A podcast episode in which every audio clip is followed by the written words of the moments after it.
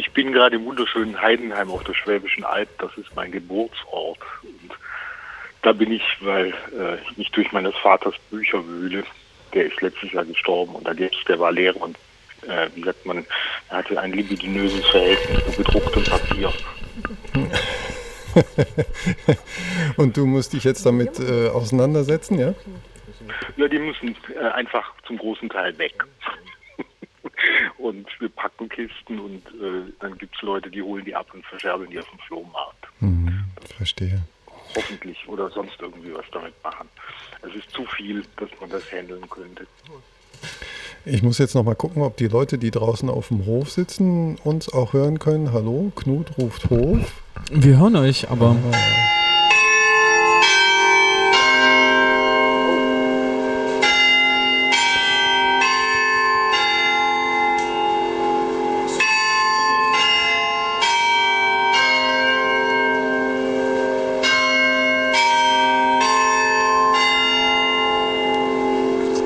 Ah.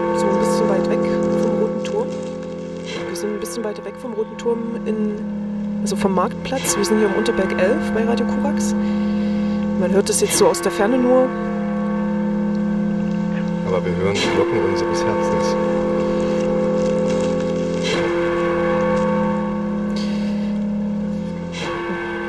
Wir wollten Hans genau mit äh, so ein paar Klängen begrüßen hier aus dem Hof und damit ähm, schön, dass, Sie, dass du am Telefon bist. Ja, schön, ne? War das, das, das war das Carillon, ne? Das war das Carillon, genau. Das ist ähm, die Melodie, die hier, ähm, glaube ich, äh, alle Hallenserinnen und Hallenser genau mit diesem Ort, nämlich mit dem Marktplatz und Halle und mit dem Roten Turm verbinden, äh, dem du quasi ja ein neues Signet verpassen wirst. Ja, ein neues Signet. Ich werde halt ein Stück dafür machen, wo das Carillon drin vorkommt. Ob das dann der neue Hallenser Hit wird, das weiß ich noch nicht. Die Entscheidung überlasse ich aber, glaube ich, lieber den Hallensern und Hallenserinnen, weil äh, ich, ich will gerne, äh, also es muss erst fertig werden, auf gut Deutsch gesagt. Hast du, hast du schon häufiger was für Carignon geschrieben? Das wird das zweite Stück für Carignon. Das erste habe ich in Berlin gemacht, 2011 in Zusammenarbeit mit dem elektronischen Studio von der TU und dem Deutschen Radio Kultur. Berlin-Bahn-Belf. Das war ein Stück für das Carillon und für Klänge vom Hauptbahnhof. Das Carillon dort, das ist ja beim Haus der Kultur in der Welt. Ähm, und Luftlinie sind das vielleicht 200, 300 Meter weg vom Hauptbahnhof. Man hört den aber nicht. Und ich habe im Hauptbahnhof Mikrofone aufgestellt und die Klänge von dem Hauptbahnhof, also ankommende Züge und Passanten und was da sonst so los war, dahin übertragen. Da hingen dann große Lautsprecher an dem Turm und dann äh, eine Software geschrieben, die daraus Tonhöhen extrahiert hat. Und das hat der Carillon Neur dann auf seinen Notenpuls gekriegt also, also über einen Bildschirm und hat dann sozusagen einen Klavierauszug gespielt von der Wirklichkeit am Hauptbahnhof. Und das hat man dann aus dem Carillon gehört. Das ja, das ist schön. Die, das heißt, ähm, das hat also tatsächlich auch so einen Bezug gehabt, auch nochmal eine Berührung eigentlich mit diesem Alltag, äh, diesem Umtriebigen, den Berlin da so auch jeden Tag ähm, ja, lebt. Ne? Genau, ja, ja, ich wollte also schon eine Verbindung machen und jetzt nicht irgendwie nur so ein Stück da in die Landschaft setzen. Mhm. War auch deswegen, fand ich das ganz schön, weil äh, um den Turm herum ist dort eine Wiese und das war ein sonniger Sonntagnachmittag. Das heißt, die Leute saßen auf der Wiese da, manche hatten sich auch was zum Picknicken mitgebracht. Und äh, dann war das auch so ein bisschen absurd, dass man da dieses Zug, diese Zug- und, und Bahnhofsgeräusche hört und dazu das Carillon äh, mehr oder weniger friedlich gespielt hat, manchmal auch ziemlich wild. Und das fand ich eigentlich ganz angemessen für einen Sonntagnachmittag. Jetzt ähm, ist vielleicht, also wir, so für all, alle Hörerinnen und Hörer, die das ähm, vielleicht gar nicht vor Augen haben, was ist denn so das Besondere von so einem Carignon? Okay, es ist ein Glocken, Glockenspiel, aber wenn man ähm, darüber nachdenkt, dieses Instrument zum Klingen zu bringen, ist es ja schon etwas anderes, weil es nicht über eine klassische wir, Klaviatur eines Klaviers funktioniert, sondern anders zu spielen ist und damit ja auch, glaube ich, beim Komponieren muss man wahrscheinlich andere Dinge beachten. Ka kannst du das beschreiben, wie, wie das funktioniert so? Also der Spieltisch äh, ist angeordnet wie eine Klaviatur, nur dass man statt Tasten Hebel hat. Äh, so richtige Holzstangen. Und das spielt man eigentlich mit den Fäusten. Das, man kann da nicht einen Fingersatz machen, sondern eher einen Faustsatz. Das heißt, äh, große Akkorde zu spielen, äh, wie man es auf dem Klavier machen könnte oder auf der Orgel, das geht gar nicht so ohne weiteres. Und das erfordert auch einigen physischen Einsatz. Also ich habe damals nicht selber gespielt, sondern der Carillonneur von diesem Carillon eben, habe aber natürlich das auch ausprobiert, weil das macht mich ja auch neugierig sowas.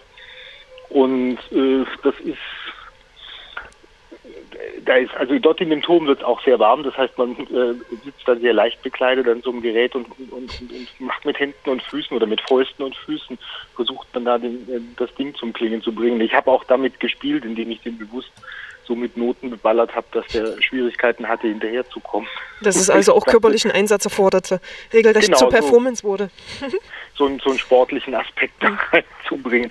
Wenn ich das jetzt selber spiele in Halle, bin ich vielleicht ein bisschen netter zu mir. Ich weiß aber noch nicht. Ja, in Halle. Ähm, hast du das Carillon schon mal besucht in Halle? Ja, ich war einmal da. Ich habe gute Freunde in Halle und habe die besucht und äh, da bin ich auch auf den Roten Turm gestiegen und da gab es gab halt eine Führung und da haben wir auch das Carillon, da war es äh, war es gerade repariert oder war kurz vor der Reparierung. Also man hat jedenfalls den Stundenschlag gehört.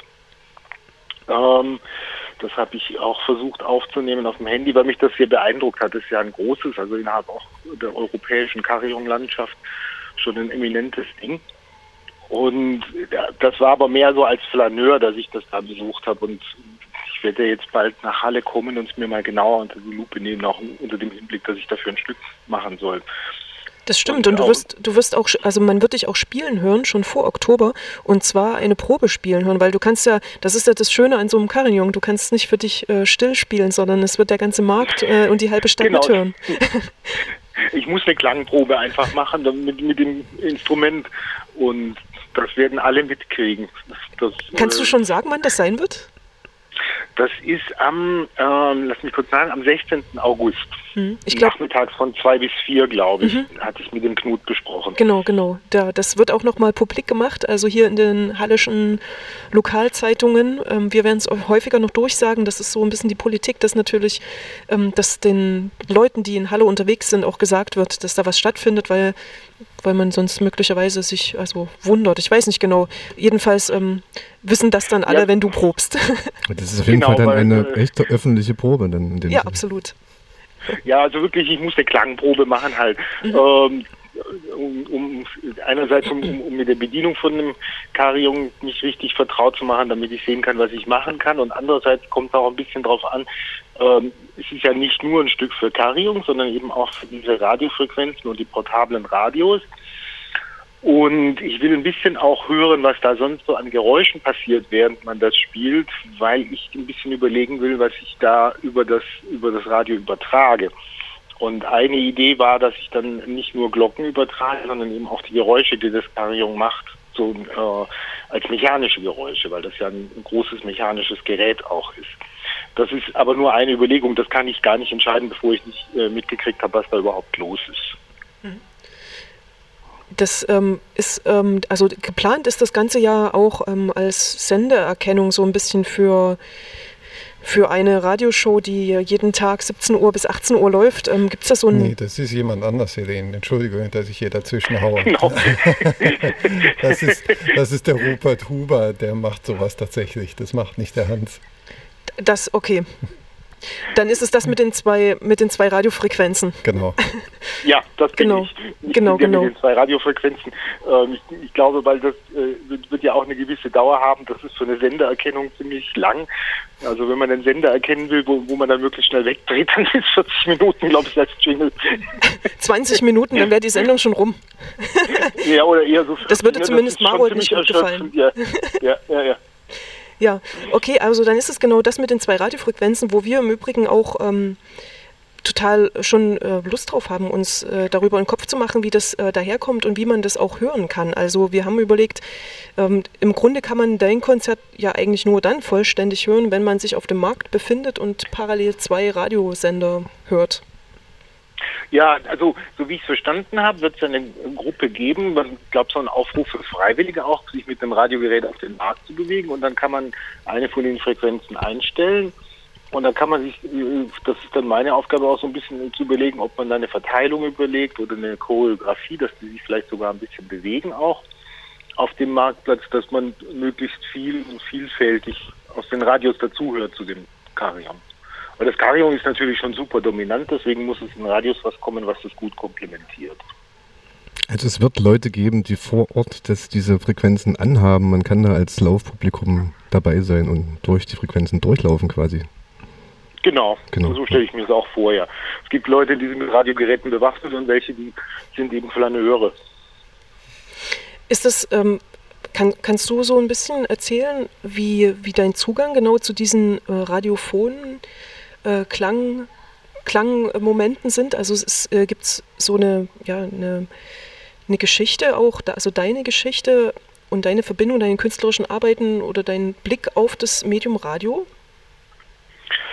bin eigentlich relativ spät dazu gekommen, Sachen fürs Radio zu machen.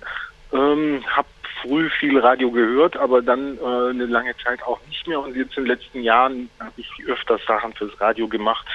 Ähm, mit ganz verschiedener Motivation und äh, am liebsten oder am meisten freue ich mich natürlich, wenn was passiert in Echtzeit. Das ist so, ähm, ich bin ja auch nicht jemand, der gerne CDs macht oder Schallplatten macht oder sowas, sondern ich bin für mich hat Klang und Musik immer damit zu tun, dass es da passiert, wo es passiert. Und dann kann man eine Dokumentation machen, das ist okay, aber ich, ich bin nicht so, so jemand, der so gerne CDs macht oder äh, Tonträger herstellt. Und die Sachen, die ich fürs Radio gemacht habe, das waren teilweise Sachen auch, die hatten so semi-dokumentarischen Charakter. Ich habe das letztes Jahr gemacht von Ben Patterson, da waren wir bei ihm zu Hause und haben ihn aufgenommen, wie er sein erstes Tonbandstück, das er gemacht hat, als er nach Europa kam, um bei Stockhausen zu studieren, seltsamerweise.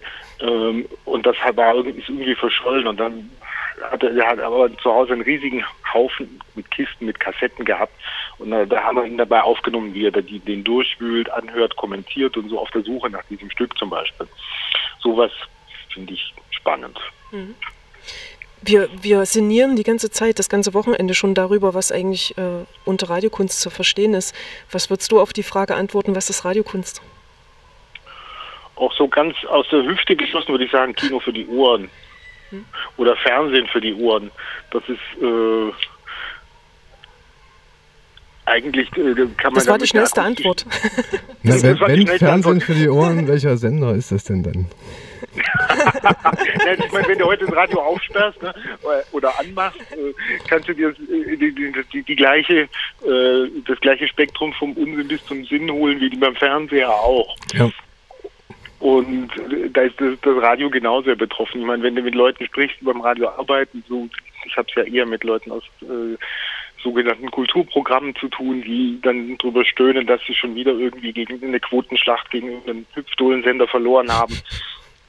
Und äh, das ist beim Fernsehen ja genauso. Ne?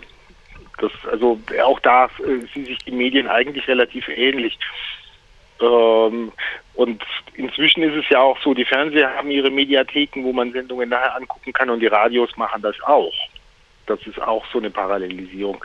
Aber äh, ich habe letztes Jahr, ich unterrichte ja in Köln an der Kunsthochschule von Medien und da habe ich ein Seminar gemacht, da ging es um das Thema äh, The Radio Listening to Itself. Also eigentlich war die Aufgabe, möglichst viel über Situationen nachzudenken, in denen jetzt und heute Radio gehört wird. Und dazu äh, irgendwie Stücke zu machen. Daraus haben wir dann eine Radiosendung auch gemacht, die zwar bisher noch nicht gesendet worden ist, aber das war für die auch interessant und das war für mich auch interessant zu gucken, weil da Studenten aus verschiedenen Kulturen waren, wo spielt Radio welche Rolle noch. Was findest du denn für dich persönlich eigentlich das Spannendste an diesem Aspekt mit äh, Radio umzugehen und vielleicht auch im Hinblick auf das, was das auch in Zukunft heißen kann. Also vor diesem Hintergrund auch vor einer Entwicklung, die meint, ähm, ganz viele Radiosender denken, also oder äh, können neu entstehen, können ähm, ins, ins Internet abwandern oder aber überhaupt im Internet auch gestreamt werden, haben also potenziell die Chance, äh, unter zig hunderten, tausenden Radiosendern zu stehen, beziehungsweise auch diese Chance UKW als ähm, aktives Medium zu nutzen. Was, was findest du da dran spannend und ähm, tatsächlich vielleicht auch fortführnotwendig? wendig in der Zukunft? Also äh, eine Sache, die mir klar geworden ist, äh, ist, dass, ist, dass, dass ich es eigentlich toll fände, wenn, wenn nicht alles ins Internet abwandert. Sowieso wandert die halbe Welt schon ins Internet ab oder zwei Drittel sind schon da drin verschwunden. Aber äh, was ist an Orten, wo es kein Internet gibt, selbst mit, mit den Drohnen als Internet-Hotspots, die geplant sind und sowas, da kann Radio irgendwie überlebensnotwendig sein. Ne? Und dann äh, gibt es so, äh, für, das war für mich ein Ergebnis aus dem Seminar auch, so Nischen für Radio, wo das ein eigenständiges Leben entwickelt. Zum Beispiel, was ich gar nicht wusste, da kamen die Studenten mit daher, es gibt so ein Spiel, man fährt Auto und da, äh, da geht es eigentlich nur um Autorennen und Autodiebstahl und äh, was weiß ich für Zeug. Und in diesen Autos gibt es Autoradios und in diesen Autoradios läuft natürlich Programm und wo, wo sozusagen äh, eine Art virtuelles äh, Radio in, in einer sowieso virtuellen Welt auch noch entstanden ist. Und dann gab's da, gibt's da eine Musikrichtung, die nur über dieses Spiel bekannt geworden ist, weil die da in den Autoradios läuft. Ich frage mich jetzt leider nicht, äh, welche Musikrichtung das war. Das war ein, eine dieser obskuren Filiationen von Post-Punk, bla bla bla. Das kriege ich jetzt nicht auf die Kette. Aber äh, das so, so Prozesse finde ich total spannend. Mhm. Ich bin selber jemand, äh, der wenig Radio hört, weil ich einfach, äh, ich kann nicht irgendwas nebenher laufen haben, was akustisch was produziert. Das macht mich, dann, dann fange ich an zuzuhören und dann kann ich alles andere aus der Hand legen. Also da, da ich nicht nähe, nicht wasche, äh, ja, Wäsche waschen tue ich schon, aber ich bügle auch nicht und so, so die, diese klassischen Nischen. Wenn ich, wenn ich Klagen oder Musik hören will, dann, dann äh, gehe ich halt ins Konzert meistens. Ich lege sehr selten CDs auf zu Hause. Deswegen bin ich eigentlich ein ganz untypischer Radiohörer. Ich mir finde gerade ein, das wäre ein wunderbarer Hack fürs Radio Revoltenfestival. Wie schaffen wir das, dass bei dem Computerspiel äh, die Revoltenfrequenz läuft? Wir haben ja auch einen Experten dabei. Na, ich ah. ist schon klar, um welches Spiel das gerade geht, hallo. Äh, aber ähm, will auch nur noch mal sagen, dass das jetzt nicht erst in dem fünften Teil erfunden wurde, sondern dass sozusagen schon seit Mitte der 90er da immer so ein Autoradio gibt, wenn man da so ein Auto aufbricht. Aber ich weiß jetzt halt leider auch nicht, um welche Mucke es genau geht äh, und ähm, wie man sich jetzt auf die ganzen Computer der Leute, die das gerade spielen, rein verbindet, um dann da äh, sozusagen sein Package reinzudrücken. Keine Ahnung. Tim, du hast noch zwei Monate, das ist Wir zu sind schaffen. dabei. Ja. Also ähm, äh, auf jeden Fall finde ich das mal ein total interessantes äh, Phänomen, weil äh, wenn man es hört, ne, es geht um Autos und sowas, und dann äh, denkt man sofort, es geht um Autoradios. Also äh, nachdem ich das gehört habe, war mir das klar, aber so richtig erforschen und äh, konnte ich das auch nicht. Und die Studenten, ich hatte die halt gebeten, äh, sie sollen mir mal so einen, äh, Mitschnitt bringen, was da so läuft. Und das fand ich schon sehr interessant, weil da werden ja wohl auch Durchsagen gemacht, wurde mir gesagt. Also das ist ein, ist ein Phänomen, das, das mir irgendwie halt neu war, weil ich selber keine Computerspiele spiele. Hm. Wir, wir, wir müssen das auch erforschen, regelrecht. Wir sind ja auch so, wir, wir, wir machen ja nur Radio, wir hören auch nur Radio. Fast alle von uns, sage, behaupte ich jetzt einfach mal ganz kühn. Ja, das ist so.